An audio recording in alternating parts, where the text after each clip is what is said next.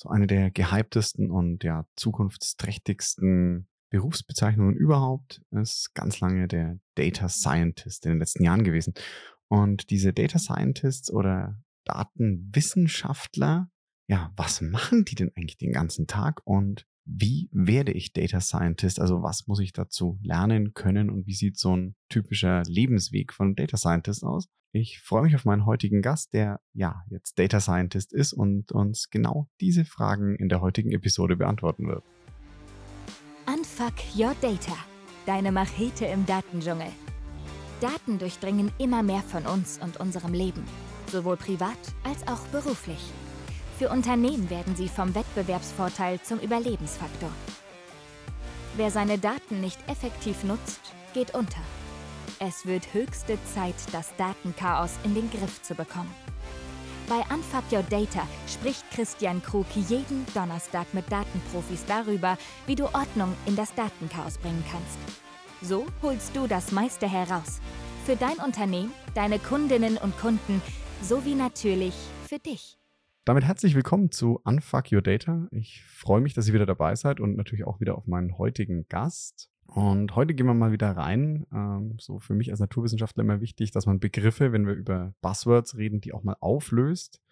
Und ja, mein heutiger Gast hat uns ein sehr schönes ähm, oder sogar mehrere Buzzwörter mitgebracht. Ähm, wir kennen uns über LinkedIn, also über seinen ziemlich coolen Content auch zu dem Thema, den ich euch wärmstens ans Herz legen kann und haben uns dann kurz darauf tatsächlich physisch auf dem Data Day getroffen. Bei mir sitzt der liebe Fabian Werkmeister und ja, hallo Fabian, herzlich willkommen und stell dich den Zuhörerinnen und Zuhörern doch mal kurz vor, bitte. Ja, moin Christian, vielen Dank für die Einladung. Ja, ich bin der Fabian, ich bin 32, ich wohne in Hamburg und ich bin Data Scientist bei der Funke Mediengruppe. Die haben nämlich den besagten Data Day organisiert, wo Christian und ich uns getroffen haben ja, und bei der Funke bin ich im Data Engineering und Analytics Team. Also wer es vielleicht kennt von den Hörern, ich bin damals als Data Scientist eingestiegen und oder wurde, wurde darüber angeworben sozusagen, aber mache jetzt ganz viel Engineering-Tasks. Also das kennen bestimmt einige von euch. Genau, und deswegen bin ich über meine Passion für Data Science und alles, was ich jetzt am Engineering mache, so richtig tief ins Datenthema eingestiegen und äh, das mache ich jetzt seit drei Jahren. Ich liebe es. Schön. Ich kann auch privat die Klappe nicht drüber halten. Meine Frau, die äh, kann Bände sprechen darüber, aber da kann man immer ganz gut trainieren, dann Leuten Datenthemen zu vermitteln, die jetzt vielleicht nicht so im Thema sind, wie wir beide hier. Übung am lebenden Objekt. Du musst deine, deine Frau immer für die Pitches herhalten. Genau, genau. Sehr schön. Aber ich sag mal so, Data Science ist ja, ich habe auch neulich mal irgendwo gelesen, so Data Scientist ist jetzt die am meisten gesuchte Rolle. Es war, glaube ich, bevor irgendwie Prompt Engineer äh, in, in, allen Charts irgendwie hart gespiked ist. Und ja, gut, ich komme ja aus den Naturwissenschaften und da sind mir Definitionen ganz wichtig, weil ich gerne so ein Beispiel, wenn du über Biolo Bio mit Biologen redest und fragst, was ist ein Gen, dann fragst du fünf Biologen und hast 17 Antworten. Deswegen so für mich die Frage, Fabian, was heißt, was ist für dich Data Science? Was ist deine Definition von Data Science? Kurzer Reminder, ähm, wenn du fünf Data Scientists fragst, uh. kriegst du 30 Antworten. Kriegst sogar noch mehr dazu als Data Scientist, weil das finde, befindet sich absolut noch in der Begriffsfindung. Ähm, für mich persönlich ist es, ähm, dass ich aus Daten einen Wert generiere. Ich stelle das gern in Kontrast zu den Definitionen, mit denen verschiedene Kurse mhm. gebrandet sind oder mit denen die beworben werden. Da ist nämlich oft Data Science gleichgesetzt mit Machine Learning, mit KI und du baust Modelle den ganzen Tag und sowas. Und das ist es für mich nicht. Mhm. Habe ich auch kennengelernt jetzt in meiner täglichen Arbeit. Es geht eher darum, eine ein Problem zu finden und das, wenn man vielleicht den, den Scientist hier betonen möchte, durchaus in einer gewissen Art und Weise wissenschaftlich anzugehen. Also eine Hypothese zu überprüfen, äh, stimmt das denn? Also ein Problem systematisch anzugehen und das mit Daten dann zu lösen. Und das kann sehr einfach sein, das kann sehr komplex sein. So generalistisch sehe ich das. Sehr cool. Und vielleicht eine ganz kurze Abgrenzung, bevor wir in so Beispiele gehen. Du hast vorhin gesagt, Data Science ist jetzt also das Problem verstehen und durch Daten das Problem lösen. Und du hast erwähnt, du bist aber ganz viel jetzt äh, eigentlich im Engineering unterwegs. Was, was ist jetzt wiederum so da genau der Unterschied zwischen Data Science und Engineering? Ich sehe das immer als so ein, so ein Dreigespann. Im Data Kosmos gibt es das Engineering, den Analyse-Part oder Analytics und dann den, den Science- oder Modeling-Part. Engineering befasst sich viel mit der Infrastruktur, also Datenbanken, wie sprechen Datenbanken miteinander, wie kriege ich Daten von A nach B, in welcher Geschwindigkeit, wo speichere ich sie ab. Also ein bisschen so die, mhm. wenn du es dir vorstellst, wie so ein Hausbau ist das so die, ja. das Fundament legen und die Wände bauen und zusehen, dass es oben nicht reinregnet. Ja. Das ist immer ganz wichtig. Äh, auch so ja. auf Datenqualität achten. Also die, die ganze Infrastruktur und die Datenbereitstellung. Und das ist auch im, für mich immer so der Ausgangspunkt von so einer Datenwertschöpfungskette. Da geht's los. Dann steigt in der Regel, wenn Daten aufbereitet sind, wenn die da sind, das ist auch ein Riesenproblem, ja. die Verfügbarkeit von Daten im Unternehmen. Also wenn die Daten da sind, dann steigt der oder die Analystin ein, analysiert die Daten, bereitet sie auf, ähm, transformiert die gegebenenfalls auch noch, weil vielleicht ein Fachbereich zum Beispiel aus dem Marketing sagt, für uns ist jemand, der kündigt, definiert so, aber oder wir sehen mhm. die Daten, die, die macht für uns so und so Sinn, dann bereitet der Analyst das auf, packt das dann in Dashboard, berechnet Statistiken darauf, ähm, also macht es konsumierbar für einen Endan Vendor oder einen Nutzer mhm. oder einen Konsumenten der Daten. Und dann steigt vielleicht, wenn es da noch weiteren Bedarf gibt, steigt der Scientist ein. Der kann auch so eine Analyse machen. Der kommt aber dann ins Spiel, wenn man zusätzlich mit Machine Learning ähm, diese Daten anreichern möchte. Mhm. Also, oder wenn man vielleicht automatisch eine Entscheidung treffen möchte. Das habe ich so verstanden. Also der Data Engineering für mich so, okay, klar, die, die Infrastruktur, die Hausarbeit, also das Fundament, die Hausarbeit, um mal zu sagen, okay, ich habe hab überhaupt die Daten, die relevant sind für mein Problem habe die zur Verfügung und die Leute, die diese Daten brauchen, können darauf zugreifen in der Qualität, in der ich sie brauche. Und der Analyst sagt dann, okay, jetzt äh, hast du da einen Haufen Daten und das muss aber, jetzt ist nicht jeder so äh, äh, gut drin, aus einer Datenbank Daten zu konsumieren. Ähm, das stelle ich jetzt den Endnutzerinnen und Endnutzern in der Form verfügbar, wie es für sie verdaubar ist. Und dann könnten die selber gucken, okay, hier habe ich vielleicht ein Thema beim, beim Umsatz, äh, bei den Klickraten und so weiter. Und Data Science würde dann weitergehen und sagen, okay, jetzt automatisiere ich noch Sachen, die ich vorher hatte oder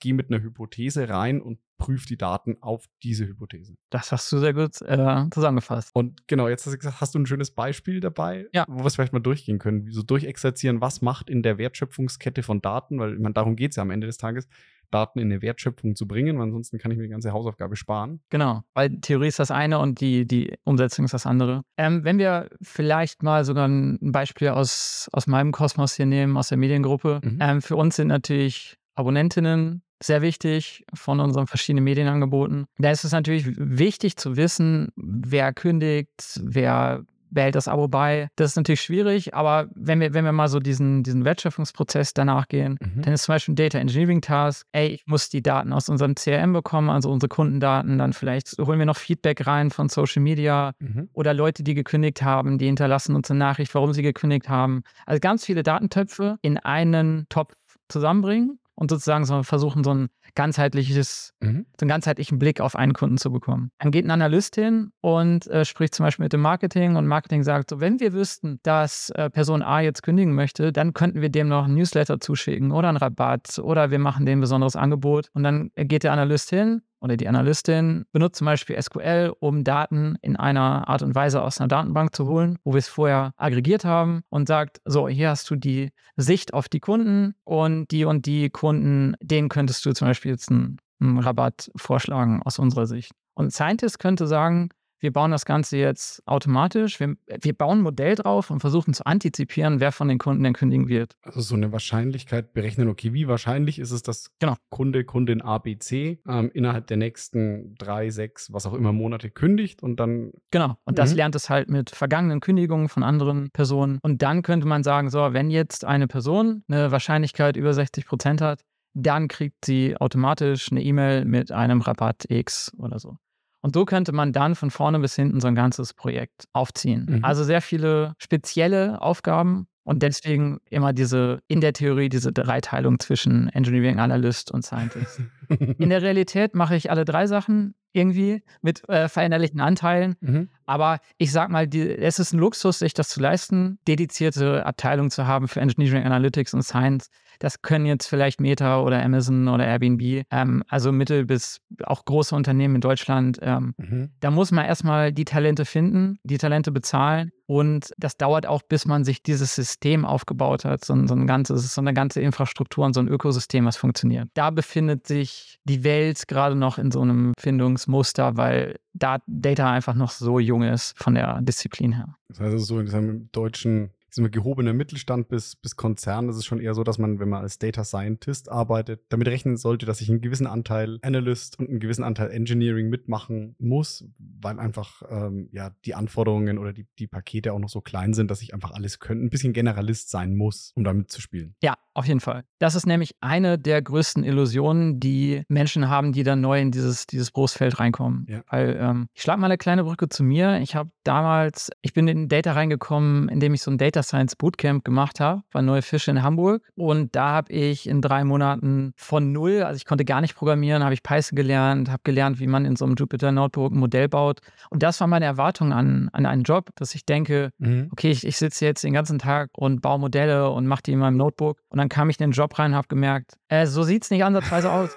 Also ich habe die Daten nicht so einfach. Ähm, ich muss mit Leuten sprechen. Ähm, das, das Problem ist nicht so isoliert wie in so einem künstlichen Bootcamp. Das sieht einfach ganz anders aus und deswegen ist das immer ein sehr krasser Culture-Schock, wenn man, denn ich weiß nicht, es kennen vielleicht viele, die die auch mal studiert haben und dann hat man irgendwas gelernt und dann kommt man in den Beruf und denkt, mhm. wofür habe ich das denn? Oder es ist alles anders. Und man muss im Prinzip nochmal on the job richtig was lernen. Das ist so die größte Illusion. Die dann auch, auch diese Kurse, ich habe ja eben angesprochen, dass Kurse Data Science vermarkten mit diesem, du baust Modelle und State of the Art, KI und Artificial Intelligence und und und. Und dann kommst du ins Unternehmen und musst dich erstmal darum kümmern, Excel-Listen zu schrubben, damit die sauber in ein System reinkommen. Und das ist das kann man annehmen, das sollte man auch annehmen, weil man lernt sehr viel dabei und versteht viel besser, warum man später diese Modelle überhaupt baut. Inwiefern musst du denn, sag ich jetzt mal, einmal durch diese Engineering- und Analyst-Schule gegangen sein als Data Scientist? Und selbst wenn du später sagen wir, in einer Situation bist, wo du sagst, okay,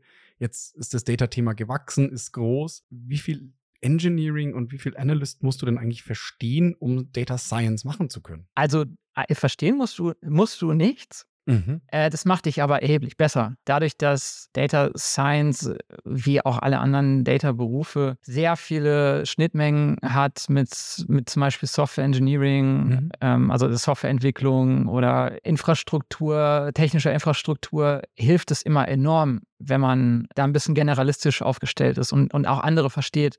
Weil sonst kann es passieren, also stell dir mal vor, du bist jetzt ein Data Scientist, mhm. den interessiert das nicht, wie das funktioniert. Der sagt einfach zum Data Engineering Team, ja, schickt mir mal die Daten. Ist mir völlig egal, wie ihr es hinkriegt. Äh, ich habe auch kein Verständnis dafür. Ich will es morgen haben. Boah, die werden nicht so happy sein. Ja, ja. Genau. Also ich habe ich hab da schon mal im Data Engineering Team dann äh, minus drei Freunde. Ja, ja genau. ja, kriegst du ja, dann dauert es noch länger, genau. Mhm. Und indem du verstehst, wie du deine Daten bekommst, kannst du eventuell auch schon ein bisschen mithelfen und du denkst auch schon den Schritt weiter, wie kann ich denn meine Daten, mit denen ich ein Modell baue oder wo ich Analysen drauf mache, wie kann ich das in so einen Workflow bauen? Mhm. Weil ich habe gerade diese Jupyter Notebooks angesprochen, das ist im Prinzip so eine virtuelle kleine Coding-Umgebung mhm. bei dir auf dem Computer. Wenn du dann ein Modell bei dir auf dem Computer baust, dann kannst du das benutzen, aber sonst niemand. Und der Wert von so einem Modell kommt daher, dass du es dem ganzen Unternehmen oder den Output des Modells, mhm. die, die Predictions, also die, die Vorhersagen, die es macht, kündigt, will ein Kunde kündigen oder nicht. Der Wert kommt da erst raus, wenn es konsumierbar wird für alle Leute im Unternehmen, besonders für die Leute im Marketing, die, die es interessiert. Und wenn ich nur in meiner Umgebung arbeite, dann kann es natürlich auch nirgendwo reinfließen. Indem ich so ein bisschen verstehe, mhm. wie funktioniert Engineering, kann ich schon Vorarbeit leisten oder es auch selber implementieren in so einen unternehmensweiten äh, Workflow. Und auch wenn ich mhm. irgendwie, man schreibt ja meistens auch, benutzt ein bisschen Code, um sein Modell zu bauen, auch wenn ich da schon so ein bisschen Erfahrung in Richtung Softwareentwicklung habe, schreibe ich auch viel besseren Code, den unter anderem auch ein Data Engineer verstehen kann. Der kann das auch bei sich einbauen. Also es ist, als würde man Fahrrad mit einer Kette fahren ohne ein Schmierfett drauf sozusagen. Man kann es machen oder mit einem Platten fahren, also das kann man machen, mhm. aber es ist enorm anstrengend. Nicht nur für dich und auch für alle, die hinter und vor dir fahren. Also das heißt, wenn ich die angrenzenden Prozesse und Sachen verstehe, tue ich mich halt in meiner täglichen Arbeit später leichter, auch wenn sie dann schon so isoliert ist, dass ich irgendwann im Data-Bereich so weit bin, dass wir wirklich, wie du gesagt hast, das, was jetzt die ganz, ganz großen, sehr datengetriebenen Unternehmen haben, einfach einen eigenen Data Science-Bereich habe. Ja. Ich kommuniziere leicht und gestalte dadurch auch meinen Arbeit, also so für mich persönlich als Gain, ich gestalte einfach meinen Arbeitsalltag effizienter, weil ich weniger Abstimmungsrunden brauche, weil ich den Leuten genauer beschreiben kann, hey, das brauche ich von dir, damit ich meinen Job machen kann, damit wir alle bessere Entscheidungen treffen. Ja, auf jeden Fall. Und, und auch die, die größeren Unternehmen, mhm. die, die dedizierte Teams haben, die werden auch sehr viel Schnittstellenpositionen haben. Also ja. vermute ich mal. Ich, ich also nicht bei Meta oder Airbnb, aber äh, ich kann es mir nicht vorstellen, dass die es nicht haben. Cool. Also hat jetzt auch mein Bild vom Data Scientist nochmal so ein bisschen gerade gerückt, weil ich tatsächlich auch ähm, selber viel diese Assoziation mit, mit Machine Learning und KI hatte. Was heißt, das ist so gar nicht dein, also gar nicht das Thema, wo du sagst beim Data Scientist oder da musst du so ein bisschen die Berührungspunkte haben, aber die eigentlichen, nennen es mal AI-Cracks, sitzen dann nochmal woanders. Ja, ja und nein. Mhm. Also man, man kann natürlich auch noch mal tiefer einsteigen. Da gibt es dann den Begriff des Machine Learning Engineers. Mhm. Diese Person, die tunt dann Modelle, baut, also die fokussiert sich komplett darauf, Modelle zu bauen, zu tunen. Das kann auch Teil eines einer, einer Data Science Stelle sein. Also such mal bei Stepstone, da findest du für einen Data Scientisten oder Scientistin 30.000 verschiedene Anforderungen. Mhm. Das ist immer sehr unterschiedlich. Aber was ich immer gern betone, ich möchte Data Science nicht auf Machine Learning und KI reduzieren, weil ähm, mhm. wenn wir jetzt nochmal auf das Thema mit diesem, dieser Kündigerprognose zurückkommen. Da kann man ein Modell für trainieren, aber es könnte ja auch sein, dass man mit dem Marketing spricht und sagt, ja, wir brauchen gar kein Modell, wir wissen eigentlich schon aus unserer Erfahrung, aus unserer jahrelangen Erfahrung, wenn eine Person, die, weiß nicht, das Attribut A aufweist oder wenn diese Person B gemacht hat, dann können wir davon ausgehen, dass die kündigen werden. Und dann kann man mhm. im Prinzip damit schon, ohne jetzt ein komplexes Modell zu bauen, was auch wieder dauert, was auch wieder ähm, Arbeitszeit frisst, kann man auch sagen, wir machen was ganz Einfaches, regelbasiertes. Wenn A und B erfüllt, dann schicken wir eine E-Mail raus. Auch das ist mhm. Data Science. Es geht im Endeffekt, im Schluss geht es nur um den, den Impact und den Wert den du damit erzeugst. Das musste ich auch erstmal lernen, weil ich dachte, mein Selbstbild äh, des Data Scientisten ist, ich kann doch nicht, ich kann doch nicht hier einfach so ein regelbasiertes Ding bauen. äh, das ist doch nicht mein Selbstanspruch, das habe ich doch nicht gelernt. Da muss man da ein bisschen sein Ego runterschlucken und sagen, ey, hier geht's hier geht es nicht um mich, ähm, hier geht es darum, dass ich am Ende eine Lösung für jemanden habe, der wirklich ein Problem hat. Und das ist unfassbar befriedigender, wenn die Person am Ende zu dir sagt, ey, Fabian, mega. Das hat für mich, ich spare mir am Tag zehn Minuten. Rechne das mal hoch auf ein Jahr. Das ist, äh, allein das ist schon, schon Wert, den du erzeugst. Ja. Es geht ja nicht immer nur um den monetären Wert. Du kannst Kosten reduzieren, du kannst Zeit sparen, du kannst irgendjemanden auch ganz, ja. ganz diffus einfach nur ein paar Kopfschmerzen ersparen oder eine nervige Aufgabe ersparen. Und darum geht's. Und das mit Hilfe von Daten. Und äh, es muss nicht immer KI sein. Aber wie gesagt, das verkauft sich am besten. Das merke ich halt links und rechts. Das ist Content, der ja. Leute interessiert. Das ist, damit funktionieren Kurse. Aber meines Erachtens nach eine falsche Sicht auf, auf den letztendlichen Beruf, den man dann ausübt. Nehmen schon wieder raus von dir auch so dieses Dienstleister im eigenen Unternehmen als Data Scientist. Also die Arbeit des Data Scientists ist nicht getan, wenn er eine coole Erkenntnis hat, sondern wenn aus der coolen Erkenntnis andere Leute oder aus der coolen Methode andere Leute dann fürs Unternehmen den Wert schaffen. Wie du sagst, ne, entweder ich, ich spare mir vielleicht Zeit oder ich spare mir die Zeit und vor allem eine Aufgabe, die jetzt vielleicht nur zehn Minuten am Tag sind, aber die halt einfach dann dafür sorgt, dass die Person die nächsten zwei Stunden so genervt ist, dass sie auch nicht besonders produktiv ist, ja. dann ist der Benefit ja noch größer. Jetzt will ich mal so einen ganz kleinen Themensprung machen, weil du hast ganz viel erzählt, so wie du aus dem Studium gekommen bist und dann über diesen Data Science Kurs gesagt, hast, cool, das will ich machen und dann aber in eine komplett andere Welt geworfen wurdest. Das ist jetzt ja auch schon, wie, wie, wie du es schön beschrieben hast, so eine, so eine Journey. wie, wie, war das für dich, so dieses Ankommen in der so Data Scientist im echten Leben? Interessant, spannend und sehr beängstigend äh, gleichzeitig. Was immer ein guter, dieses Dreigestirn ist immer ein guter Katalysator für für Wachstum, ja. persönlich und technisch. Also ich, ich habe BWL studiert, also komme aus der, der Wirtschaftsecke, habe mich dann in ein paar Sachen ausprobiert und da hat mir so richtig diese Kreativität gefehlt. Also ich war im Online-Marketing und Marktforschung. Ja. Geht ja schon so ein bisschen in die Datenrichtung. Habe ich auch gemerkt, so Daten ist so ein bisschen das Thema. Gerade in der Marktforschung ist ja schon kommerzielle Nutzung von erhobenen Daten. Ja, genau. Und da habe ich zum Ende hin gemerkt, das ist mir alles nicht kreativ genug. Mir fehlt, ich habe ich hab so ein bisschen da vermisst, mich auszuleben. Der, du kennst vielleicht SPSS wahrscheinlich noch aus deinem Studium vielleicht. Der alte SPSS-Modeller. Ja, ja. Und, und damit habe ich am Ende in meiner in den letzten Monaten meiner Marktforschungstätigkeit habe ich da so rumgecodet und da habe mich erst total dagegen gewehrt, Weil ich hatte immer dieses Selbstbild von mir, nein, ich programmiere doch nicht, das machen, irgendwelche Leute in der IT, aber ich doch nicht. Das äh, weiß ich nicht. Und dann musste ich das machen und das fand ich dann so cool, weil ich konnte mir Kopfhörer aussetzen, drei Stunden äh, habe ich mir dann Musik drauf geballert und gecodet und das fand ich so gut. Da habe ich gemerkt, boah, hier kannst du ja richtig kreativ sein. Äh, hatte ich gar nicht gedacht, dass Programmieren diese Komponente überhaupt beinhaltet. Und dann relativ schnell Google-Recherche und dann Datenkreativ-Analyse. Such dir ein paar Buzzwords aus und dann landest du sofort bei Data Scientist. Da habe ich das Bootcamp gemacht und bin dann in den, äh, über eine Initiativbewerbung in den Job gekommen. Und äh, um jetzt auf deine Frage zurückzukommen, das war cool. Ich hatte Bock, allerdings auch sehr beängstigend, weil, wie gesagt, das, was ich gelernt habe in dem Bootcamp, da kam nichts von dran. Da stand auf einmal so, du lernst jetzt, äh, du musst mal in der Google Cloud-Plattform, äh, musst du was machen. Also für alle, die es nicht kennen, es gibt so mhm. drei große Cloud-Provider. AWS kennen vielleicht welche aus der Bundesliga, die machen immer diese Matchfacts. Also Amazon Web Service. Genau, genau, von Amazon ist das. Dann gibt es von Google die Google Cloud-Plattform und von Microsoft Azure Cloud-Plattform. Das sind so drei große Cloud-Provider. Ich glaube, es gibt noch einen vierten, der aber in Europa nicht so häufig anzutreffen ist. Also Alibaba Cloud ist auch noch groß. aber ich glaube, die ist in Europa eher selten verwendet. Nee, da gibt es Datenschutzbedenken, glaube ich. Ja. Genau, aber das sind so die drei größten, mhm. zumindest in Deutschland.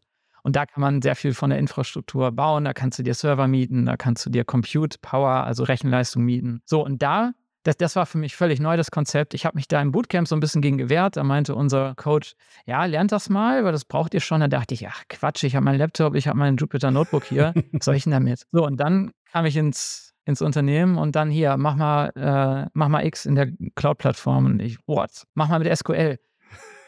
hatte, ich, hatte ich ganz angeschnitten. Hatte ich natürlich in meinem Lebenslauf geschnitten, äh, geschrieben, dass ich das kann. SQL-Grundkenntnisse, genau.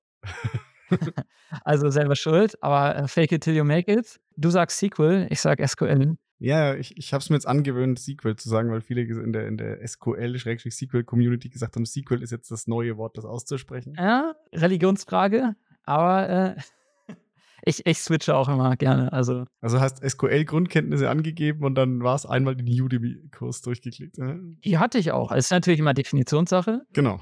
Aber dann hieß es so, bau das jetzt mal und dann, ja, Google angeschmissen und äh, dann habe ich es mir einfach selber beigebracht. Und das war so die Erkenntnis meiner ersten Monate. Es, selbst wenn es alles neu ist und du jetzt nicht darauf vorbereitet bist, ey, du hast die weltweite Bibliothek an fertigen Lösen, Lösungen im Internet, bediene dich daran und lerne damit, ähm, weil mein Wert kommt nicht dadurch, dass ich irgendwelche Funktionen oder Sachen auswendig hm. kann, sondern es geht darum, dass ich es anwenden kann. Und dann habe ich genau in den ersten Monaten sehr viel gelernt, Lernkurve war sehr steil, ähm, aber das, das geht bei jedem, denke ich mal so. Und dann habe ich gemerkt, was auch vielleicht für alle, die, die sich in diese Richtung weiterentwickeln wollen, vielleicht interessant ist und nicht aus der Datenecke kommen, nicht so eine lineare Ausbildung haben. Man hat ja vorher schon was gemacht. Also ich hatte BWL-Kenntnisse und da habe ich irgendwann gemerkt, das kann ich ja sehr gut einbringen. Ich, ich meine, ähm, ich bin jetzt kein linearer Data Scientist, mhm. aber ich habe diese, dieses BWL-Wissen. Ich weiß, wie Fachbereiche ticken. Also ich saß schon mal an, am anderen Ende des Tisches. Und da habe ich gemerkt, so, ich habe jetzt eigentlich das Wissen von beiden Enden des Tisches und konnte mich dann sehr gut in, in meine internen Kunden dann hineinversetzen, weil ich wusste, okay, ich brauche diese Person jetzt nicht mit technischem Jargon erschlagen, sondern die möchte, die hat ein Problem wir sprechen darüber, wie wir es lösen. Mhm. Also die, die, Menschen sind da nicht ignorant, die interessiert es einfach nicht, die verstehen einfach nicht, was ich da jetzt technisch baue und das ist auch völlig in Ordnung. Das ist ja mein, mein Ding. Ich frage mhm. frag die Leute, die bei mir die, das Dach reparieren, auch nicht, welchen, welche Marke des Hammers sie benutzen oder was für Nägel. Ich will das nicht mehr reinregen. Deswegen ist mir völlig egal, wie die das machen. Und das ist auch völlig gut so. Dafür, dafür gibt es ja Spezialisten und Listinnen. Da habe ich gemerkt, selbst wenn du nicht diese lineare Ausbildung hast, du hast einen Hintergrund und den kannst du prima in, im Datenkontext benutzen. Ist ja auch interessant, wie, wie bei dir, dass, dass so viele Leute aus den, aus den äh, Naturwissenschaften dann ja. irgendwie in dem, in dem Datenkontext landen. Also ich hatte damals in meinem Bootcamp, hatte ich auch, ich glaube, vier Leute aus der Chemie, zwei Physiker, also ja, Maschinenbau. Es, es gibt relativ wenig, die die stringente Data-Ausbildung haben. Ja. Und deswegen ist es immer gut, was aus seinem Hintergrund zu machen dazu. Kann, kann, ich nur absolut unterstreichen. Also ich bin immer noch irgendwie ein bisschen geflasht, dass du gesagt hast, dass du, wenn du codest, die Kopfhörer aufhast und Musik reinknallst. Das kann ich zum Beispiel gar nicht. da steige ich komplett aus. Also so irgendwie Wasserfallrauschen oder? Nee, bei mir ist, ja, also bei mir ist wirklich dann am besten Stille Okay. beim Coden. Also bei, beim Coden, wenn es tickt, dann brauche ich möglichst viel Stille. Ansonsten halt die Noise-Canceling-Kopfhörer auf und den Noise-Canceling-Button drücken, ohne was anzumachen. Dann, dann geht es ja eher White Noise dann. Ja, okay, ich, ich bin das ganz andere Extrem. Ich, ich, ich hau mir dann entweder so Metal, so Slipknot drauf oder Hardstyle, wenn ihr das was sagt. Also so richtig sehr, sehr harter Techno. Ja. Andere würden es Geschrammel nennen. Ich äh, mag es sehr gerne. Ähm, also sehr komplett das andere Maximum. Irgendjemand über meinen Musik auch, Musikgeschmack auch mal gesagt, das klingt, als würdest du in Eimer Schotter die Metallrutsche runterwerfen. Ja, nee, also wie gesagt, ich kann den Musikgeschmack kann ich nachvollziehen, dass man Kopfhörer beim, beim Coden hat auch, aber funktioniert bei mir gar nicht. Worauf ich eigentlich hinaus wollte, du hast es so schön gesagt, was, dass du aus deinem Hintergrund was machst. Und ich finde es so cool, dass du mit der BWL-Ausbildung sagst, okay, ich verstehe die andere Seite des Tisches. Das heißt, du bist in einer absoluten Kommunikationsfunktion. Für die Naturwissenschaftlerinnen und Naturwissenschaftler kann ich vielleicht ein bisschen was machen. Am Anfang wurde ich mal gefragt mit einer multidimensionalen Datenbank, ob ich mir das vorstellen kann. Da hat mir einer eine gezeigt und dann habe ich mir gedacht, boah, das ist ja genauso wie einige Experimente im Labor, die ich gemacht habe. Die und die, die Parameter, das speichere ich so und so ab. Ja, okay, ich habe verstanden, was eine multidimensionale Datenbank ist. Hm. Aber du musst halt diese Transferleistung mal machen zu Sachen, die du schon gelernt hast. Also da, da tickt unser Hirn ja auch ein bisschen so, dass es diese Muster und Schubladen sucht. Und wenn du die transferieren kannst, dann tust du dich in ganz vielen Jobs leichter. Also jetzt nicht nur im Data-Bereich, sondern auch woanders. Ja, wenn, wenn du diese Bereitschaft hast zu, zu lernen und auch Lust hast, dich damit auseinanderzusetzen, dann würde ich behaupten, können sehr viele Leute sehr viele Berufe ausüben. Weil man muss einfach, zum Beispiel, ich muss diesen Glaubenssatz ablegen, ich kann nicht programmieren, das ist Blödsinn. Ja. Ich, ich würde behaupten, fast alle können programmieren, wenn, wenn du es lernst. Es ist halt dieses Stigma drauf, das ist sehr kompliziert.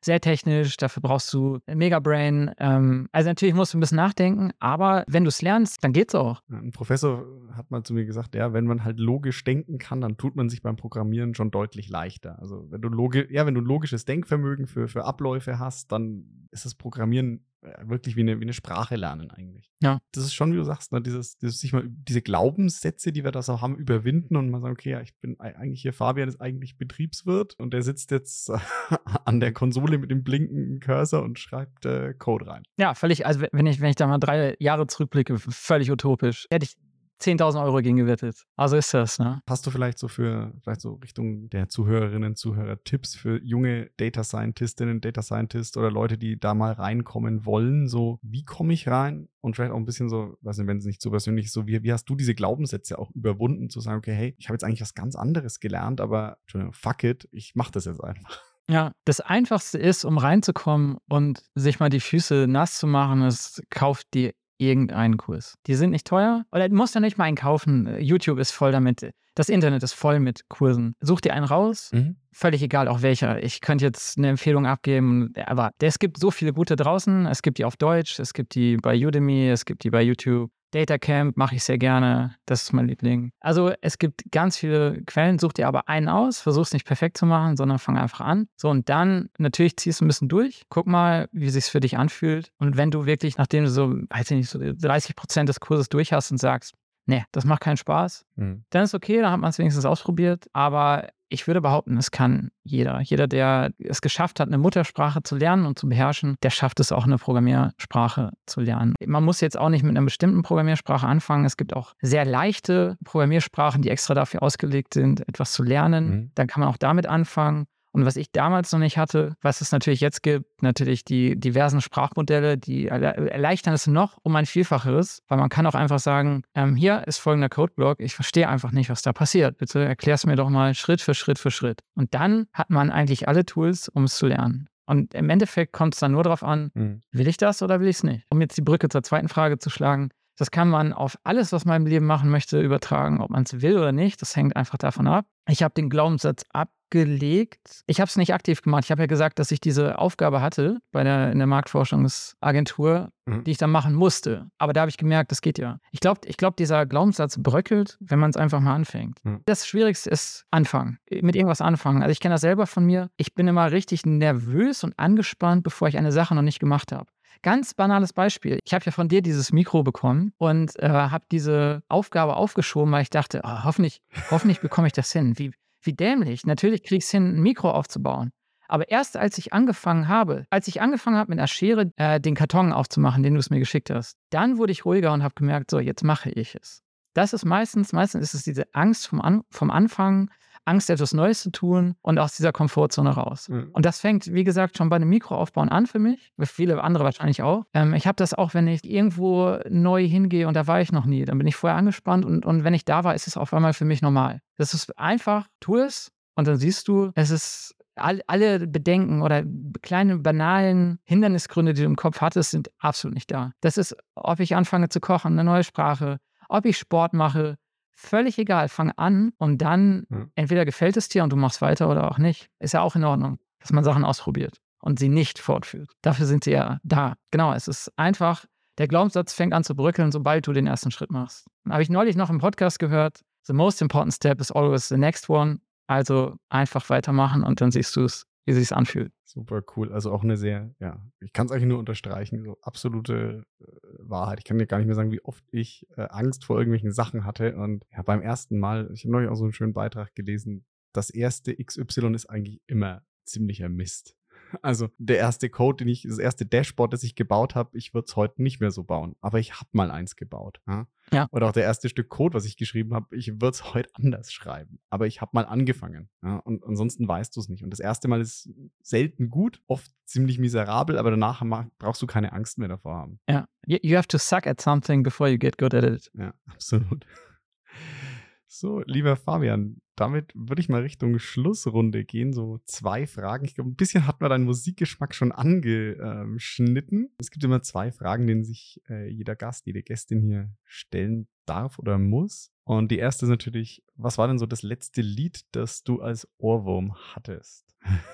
Ja, das habe ich auch noch als Ohrwurm. Das ist von, äh, jetzt muss ich mal gerade den Titel raussuchen. Weil das sind äh, die, die, die, es ist ein Hardstyle-Lied und die haben ja mal also sperrige Titel. Das heißt, äh, das ist von DJ Kuhn, Return of the Return. Das ist ein DJ, den höre ich, glaube ich, schon. Das war mein erster mhm. Hardstyle-DJ, den ich wirklich gehört habe, wo ich, wo ich so reingekommen bin und der ist auch so eine absolute Koryphäe da auf dem Gebiet. Und der hat jetzt nochmal ein Lied aufgelegt, was er, okay. womit er gestartet ist vor 14 Jahren oder so. Das hat er jetzt nochmal aufgelegt. Und das höre ich jetzt hoch und runter, weil Ende Juli geht's aus Tomorrowland. Oh. Wer das kennt, das ist das größte. Hast du ein Ticket bekommen? Ja, ist, glaube ich, nicht so leicht, ne? Schon fünf Jahre hintereinander. Oh, cool. Ja, da haben wir eine Glückssträhne. Da fahre ich mal mit meiner Frau hin und äh, da bereite ich mich mental schon mal drauf vor, äh, da ordentlich Gas zu geben. Das ist jetzt nicht mein Festival, aber ich habe gehört, dass die Tickets schwer zu kriegen sind und dann äh, sagen wir danke für den Tipp, weil das ist, glaube ich, jetzt das erste Hardstyle-Lied, was ich bewusst äh, mal anhöre. Ansonsten, glaube ich, ist es ab und zu mal an mir vorbei äh, oder durch mein Ohr geschwirrt, Hardstyle. Hoffentlich habe ich jetzt mal ein paar neue Follower für die, für die Musikrichtung akquiriert.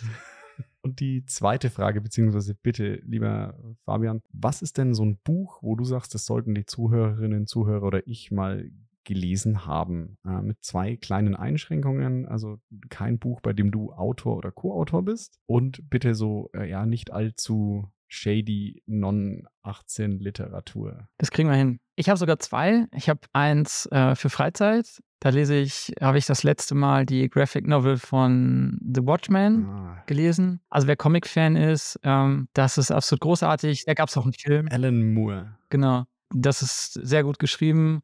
Ist auch, ich mag, ich mag Comics mit, äh, ich sag mal, Gesellschaftskritik darin enthalten. Also ist auch so, eine, so ein bisschen Dystopie also sehr interessant. Den Film kennen vielleicht einige, aber das nochmal ähm, als Graphic Novel zu lesen, ist nochmal was anderes. Ich glaube, das war jetzt die erste Buchempfehlung eines Buches, das ich auch tatsächlich gelesen habe. Es steht nämlich hier, Watchmen äh, steht auch hier drüben in der Liste, äh, im Regal. Entschuldigung. Danke dir. Cool. Ja, prima. Ja, und dann hätte ich noch eine professionelle Empfehlung und zwar äh, Naked Statistics von, da muss ich mal kurz nachschauen. Näher an 18 gehen wir nicht als nackte Statistik. Genau, das ist Naked Statistics von Charles Whelan. Das ist eine sehr High-Level-Einführung in Statistik und, und wie Statistik überhaupt funktioniert. Mhm. Nicht technisch, sondern es ist wirklich ein prima Einstieg für alle Leute, die, die sich dem Thema Analytics, Statistik, Daten mal ein bisschen nähern wollen. Da sind prima Beispiele drin und erklären mal so ein paar Prinzipien anhand von richtigen Beispielen und wie Statistiken dann auch im echten Leben stattfinden, wie sie angewendet werden können. Mhm. Also wirklich wenig Mathe oder fast gar kein Mathe. Es ist wirklich auch lustig zu lesen, weil es sind gute Beispiele drin. Sehr guter Tipp, um, um dem Thema einfach mal ein bisschen entgegenzukommen. Also mit niedriger Einstiegshürde. Genau, genau. Sehr schön. Super.